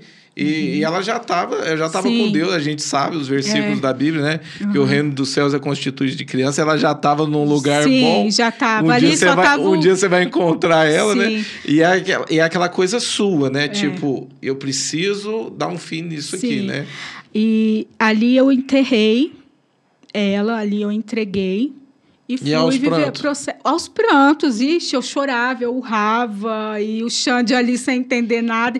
E eu não deixei ninguém falar nada, não É, deixei que ele ninguém. me contou mais ou menos por Porque cima. eu precisava viver aquele momento. Eles viveram, eles foram no enterro, eles foram naquele momento e eu não. Eu era a única que não tinha vivido aquilo. Então eu fui viver aquele Uhum. Você momento. acha que a, que a questão, que, na hora que a gente começou o assunto lá atrás, que você falou que o, o medo é, ali de, de, ter passado a questão do abuso, você aprendeu a colocar pedras em cima dos teus sentimentos, é, colaborou para isso aqui, o que aconteceu hoje em dia, tipo, você ter evitado esse tipo de coisa? Você estava escondendo tudo aquilo e tentando viver da forma que você, tipo, eu fiz, deu certo até aqui. Uhum. Eu vou continuar fazendo e vai, e vai dar certo. Sim. Você acha que isso te enganou? Tipo... Me enganou muito, com certeza, porque eu já não tinha Deus, porque foi uma facilidade muito grande de deletar. Uhum. Então eu, eu falava, não, eu vou ter que viver com isso. E muitas vezes eu me mostrava bem para as pessoas que iam lá em casa, mas na realidade eu não estava. Uhum. Né? Então foi o período que eu, durante quatro meses, que eu demonstrei ser uma pessoa que eu nunca fui. Por quê? Porque era mais fácil eu não demonstrar o que eu estava sentindo. É, na verdade, você só aflorou aquilo que estava escondido é, dentro de você. Sim, veio à tona de novo, né?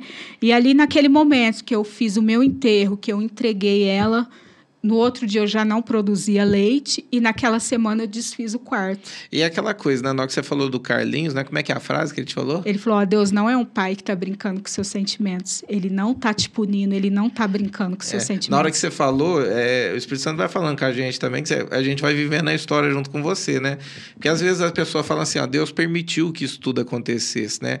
Mas tem aquela coisa, né? Que Deus ele trabalhou em cima do que aconteceu, Sim. né? Ele, ele tem é, esse talento, né? De tipo, Sim. Existem fatalidades, existem muitas coisas, tipo, é, o que, poderia ter de errado com uma criança dessa com Deus, né? É. é. eu lembro que eu lembro que eu ouvi uma frase uma vez que mexeu muito comigo. Na verdade, foi um comentário, né? Que as pessoas olham e tipo fica, ah, isso aconteceu por causa de pecado da mãe, pecado do pai, pecado daquilo, né? E fica aquela. Eu lembro que uma vez um pastor ele virou e falou assim: ah, tá, se Deus ele, ele, ele, ele mexe com tudo isso, é, quando Hitler era uma criança, ele sabia que Hitler ia se tornar e aconteceu tudo que aconteceu uhum. através de Hitler, né? E aquilo ficou, e é verdade, né? É, a gente acha que Deus ele, ele contou, tipo, eu vou fazer isso, vou fazer aquilo é. outro, né? Não é tudo, né? Mas Deus ele usa situações, né? E, e ele usou essa situação que você estava passando para poder trazer cura em você, sim, né? Sim, usou muito. Porque a partir daquele enterro que eu fiz, eu fui mudando sabe? Fui mudando, fui tendo experiências com Deus e fui mudando. E eu, eu voltei a buscar Deus, né? E eu lembro que também uma coisa que, que me fez voltar ao Senhor, a me converter de verdade, na realidade, foi um dia que a Emily foi lá em casa. Foram pessoas que eu nunca imaginei. Sério, ela, eu nunca imaginei que ela fosse na minha casa me falar o que ela me falou. E eu lembro que ela sentou no meu sofá, ela falou assim: ó, você precisa perdoar a Deus. Você tá magoada com Deus. Na hora eu pensei assim, falei, o que ela tá falando, gente? Como assim perdoar a Deus? Porque você, você imagina, você, você, você, imagina um Deus que você fala, dentro de você tá tipo, isso era inconsciente. É, tipo, você não. Eu falava, ai, o uhum. que, que ela tá falando? Vou perdoar a Deus? Aí ela orou comigo, ela, ela ficou um tempo conversando comigo, ela orou. E depois eu fui pensar sobre isso. Eu falei, não, realmente, eu tô magoada, eu tô chateada com Deus. Uhum. falei, se Deus é um Deus que cura, por que, que ele não curou a minha filha? Se ele fez tanto milagre na Bíblia, por que, que ele não fez com a minha filha? Né? E eu falei, não, eu realmente, aí eu fui orar, falei, Deus, eu tô chateada, eu tô magoada, eu tô frustrada, eu tô isso, eu tô aquilo, eu tô rebelde, eu não acredito mais em você. E fui falando. Então aquilo mexeu comigo, aquilo Falei, não, realmente eu preciso. Então, no momento que eu me desabafei, que eu joguei para fora as minhas frustrações com Deus, ele veio, né? E... e isso é interessante. Uma, uma vez eu conversei com uma discípula, né? E ela comentou comigo, né? Ela falou assim: ah, mas a minha vida parece que está piorando, só piora, as coisas estão tá acontecendo, estou sendo atacado, estou sendo aquilo outro. Aí eu virei para ela e falei assim: ó, é, isso é, é, uma das coisas que eu posso até te mostrar na Bíblia, você está no caminho certo. E deu um choque de realidade, né? uhum. Porque às vezes a gente que acha que porque está no caminho certo, tudo de bom está acontecendo. Nem sempre é assim. Aí ela falou assim, mas como assim? Me explica na Bíblia. E eu falei assim, eu falei, ah, para para olhar a morte trágica dos discípulos. Você quer ver a, o evangelho se espalhou, né? Através desses homens de fé, né? Que hoje são lembrados até hoje. Eu falei, para para analisar a morte deles, como é que foi, né? E aquilo mudou a mentalidade, né? Porque as pessoas têm uma ideia, tipo, que, por conta da morte trágica, é, começam a olhar para Deus de uma outra maneira, Sim. né? E aí, como você, quando você começa a olhar de uma outra forma, a situação que eu te falei do, do, do menino aí, né? Aham. Que na hora que esse, esse pastor ele comentou de Hitler, ele quis dizer o seguinte: ele falou assim, tá. É, Deus ele não mexe no livre-arbítrio do homem, né? É, Deus ele cresceu uma criança que se tornou um homem muito mal lá na frente, né? Que foi Hitler, né? Matou mais de 6 milhões e meio de judeus depois ali, né? Mas Deus não mexeu no livre-arbítrio dele, né? É, não é Deus que permitiu, é, é ele que quis ser aquela pessoa ali, né? E a gente tem essa, essa mania, né? De olhar a morte trágica de algo que aconteceu e, e- e jogar isso para Deus Jogar. e dizer a culpa é tua, A culpa né? é tua. É tipo, e, e a culpa de, de Jesus na cruz, né? Uhum. Jesus passou por tudo isso, né? E passou pelo, por conta dos nossos pecados, né? Isso, vai, tá- isso quando vai vindo, vai libertando a gente por dentro, vai mexendo Vai. com a gente por dentro. Vai mexendo, porque aí foi o momento que eu orei, que eu entendi que realmente eu tava magoada, eu tava. Precisava liberar perdão para Deus. Parece loucura, mas eu precisava perdoar a Deus. E como é que foi essa experiência? Eu falava, Deus, ó, eu tô frustrada, eu tô magoada, eu não acredito mais em você, eu não, não sei se eu quero essa vida pra mim, vai que eu morro e descubro que tudo isso foi uma mentira. E fui falando, fui falando. Falei, tá, mas se o senhor ainda tem um propósito na minha vida, faz alguma coisa, porque eu não quero viver assim. Aí naquele, naquele dia eu sonhei, um sonho, uma visão, um arrebatamento, sei lá o que aconteceu comigo. Eu sonhei que eu estava no meio de um deserto, sozinha, sentada numa pedra. Um deserto muito seco, muito. E desceu uma luz do céu. Uma luz. Hum, Uma luz que não dá para explicar aquela luz. E tinha uma pomba no meio da luz. E ela só falou assim para mim: Eu estou com você. E sumiu. E eu, e eu senti paz, eu entendi que aquilo era Deus falando comigo. Eu não consegui me mexer durante uma hora. Não conseguia mexer, porque eu sentia ondas entrando no meu corpo, sabe? Olha, Ondas, ondas. Era como se fosse. Parecia que eu via as ondas, eu sentia ondas entrando e eu não conseguia me mexer. Aliás, eu nem queria me mexer para não estragar aquele Aham. momento. Eu lembro que o Jonas entrou. e no- a sensação, aquela sensação boa. Aquela sensação. Deus estava fazendo algo em Uhum. você. Parecia que ondas estavam entrando, umas ondas. Parecia que eu via até no ar as ondas chegando no meu corpo. E o Jonas percebeu e nem mexeu comigo. E eu não consegui me mexer, não conseguia nada, e eu estava entendendo, e entendi que foi Deus. Então, aquele eu estou com você, ele não falou mais nada, ele não precisou de muito para mudar. Foi o necessário vida. pra Foi tudo. o necessário. Tá, se Deus está comigo, vamos enfrentar. Vamos enfrentar cada processo. Não foi fácil, sabe? Já são quatro anos enfrentando. Né? Eu, e, e algo que Deus trouxe muita clareza para o meu coração foi que isso é um espinho na carne que eu vou levar para o resto da minha vida. Uhum. Né? Como Deus deu para Paulo, Deus deu para mim. Né? E não, as pessoas queriam que eu esquecesse. Não tinha como eu esquecer e nem tem como eu esquecer quem ela foi na minha vida, quem ela é na minha vida na realidade, né?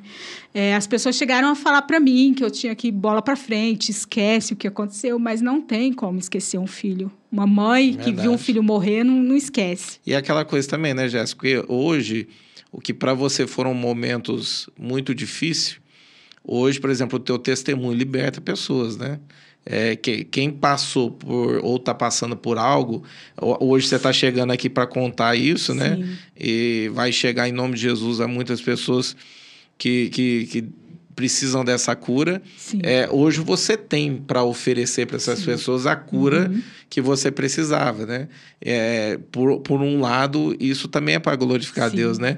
Cê- é, só para a gente adiantar por, por conta do tempo, é, hoje você tem, tem um menino. Tenho um menino. É. Hoje eu tenho o João. E como é que graça. foi isso? Quando você ficou grávida de novo? Como é que foi tudo isso? Olha, o processo da gravidez do João não foi fácil, né? Porque no meio de todo esse processo, a gente ainda teve um aborto espontâneo, né? É, e eu engravidei do João Ah, Você teve um aborto espontâneo antes do João. antes do João. Antes do João.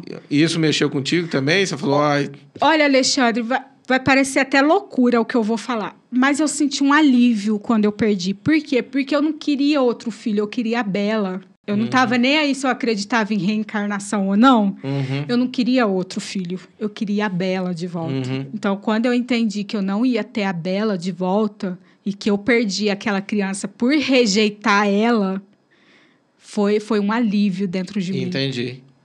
E aí, logo depois, Depois de um ano, eu engravidei do João. Depois de um ano. Depois de um ano. Ah, foi um processo. A gravidez do João não foi fácil, foi uma gravidez muito, muito turbulenta, até por conta dos traumas, gatilhos, é, medo. Uhum. E a gente viu dois amigos muito queridos passar pelo mesmo, que foi a Cíntia e o Tiago, né? Uhum. Tenho liberdade para citar o nome deles. E a gente viu e eu estava grávida de cinco meses do João, quando o filho dela faleceu. Só que eu entendi o que ela estava vivendo. Então ali eu já comecei a entender o propósito de Deus para mim. Uhum. De tudo aquilo. Então, durante a gravidez do João, eu tive dois sangramentos. Então, foram coisas que, que não me deixaram em paz na gravidez. Não foi uma gravidez que eu tive paz. Tanto que, que eu fui ter ele no mesmo hospital.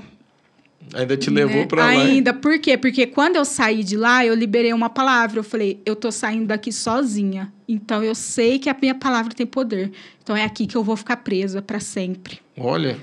E eu lembro que eu falei isso saindo da ambulância da, do hospital. E eu lembro que, que eu comecei a passar mal para ter o João, até tive o João antes da hora, por conta da minha saúde, né? E eu lembro que o Jonas falou assim para mim: falou, e se Deus quiser que você tenha ele no mesmo hospital? Oh, em, oh, eu tô lembrando agora, eu lembro que a gente, a gente orava muito para você não ir para lá, Uhum. né? E, e acabou acontecendo que Acabou. Deus te levou de volta para lá para te lá. curar no mesmo Lá. lugar. E eu falei, Jonas, Deus não vai fazer isso comigo. Depois de tudo que eu passei, Deus vai fazer eu ter. É, a gente não entende as É. coisas. Tem, tem hora que a gente tem que orar e falar Aham. assim, Deus, faz a tua vontade, porque nem a gente entendeu. A gente Não. ficou com receio pelo fato de, de repente, você voltar lá e passar por tudo aquilo de novo, né? E, e- e foi totalmente diferente. Uhum. Foi totalmente, porque eu fui tratada como uma princesa lá, né? Uhum.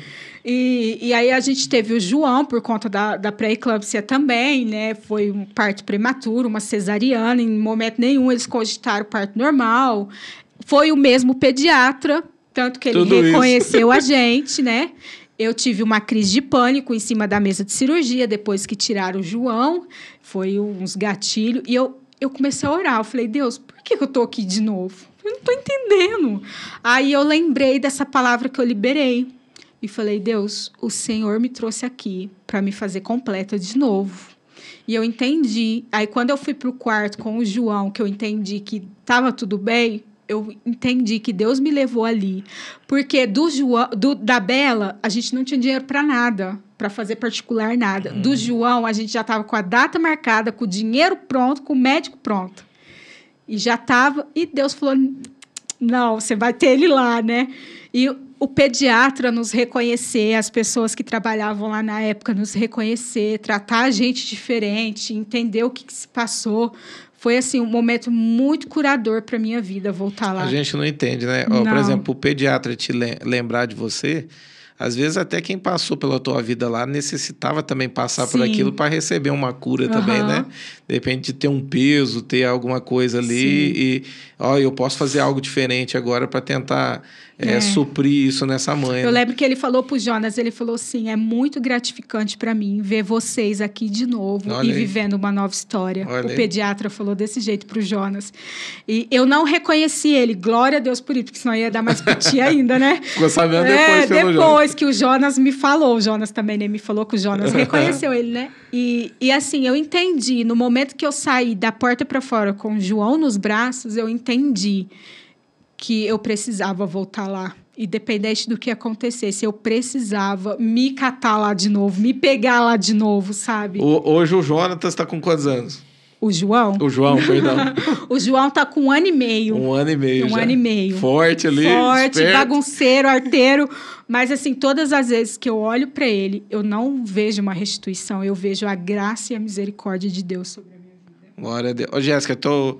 A tua- a- eu falo assim, ó, é por causa do tempo a gente vai ter que encerrar, mas eu falo assim, a tua história é muito linda. É, eu quis tirar o máximo Uhum. nesse sentido aqui dessa parte da tua vida, porque é muito linda a tua história. Eu queria, antes da gente encerrar esse podcast, de repente, é, alguém está passando por algo parecido que você passou, ou é, acabou assim se identificando muito com você, eu queria que você deixasse uma mensagem para quem está em casa e passe isso para eles ali.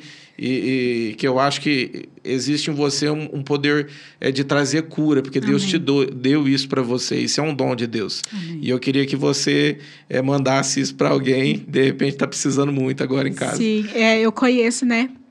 Mulheres que têm passado por isso e, e não é o fim, né?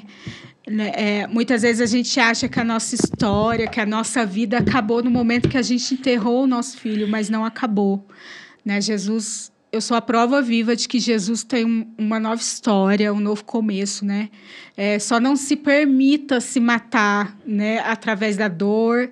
É, busque ao Senhor, busque Deus de verdade, que eu tenho certeza que Ele vai te curar, te sarar. Não é fácil passar por isso, não é fácil caminhar nesse caminho, mas não acabou, a tua história não acabou. Existe um futuro lindo, existe uma esperança nova e a eternidade é a maior esperança que a gente tem para nós que ficamos nessa terra. A eternidade vai chegar e nós reencontraremos com quem a gente ama e se foi. É, a sua vida não acabou. Continue, vire a página da sua vida. Virar a página não é você esquecer, não é você deixar para trás, é você viver. Viva, viva, vai fazer algo por você, vai viver, viva de novo. A tua história não acabou numa sepultura. Muito pelo contrário, ela começou ali. Quando você deixar Jesus entrar na sua vida, você vai ver que história linda que ele ainda tem para você. Amém. Bom, muito obrigado por você Obrigada, estar aqui compartilhar. Foi um prazer estar aqui, é, compartilhar. Um, um, futuramente aí a gente Amém. a gente faz um outro, Sim. conta mais histórias da, da sua vida, mas eu queria tentar tirar o máximo de tudo isso que você passou, você Sim. viveu, porque eu sabia que de alguma maneira existe é, cura em você Amém. e quem está em casa eu tenho certeza que vai receber isso. Amém. Muito obrigado por estar aqui. E foi um prazer falar disso e espero mesmo que alcance pessoas e que tragam cura, né? Que tragam esperança, né? Porque o milagre somos nós que ficamos, é né? Verdade. Amém.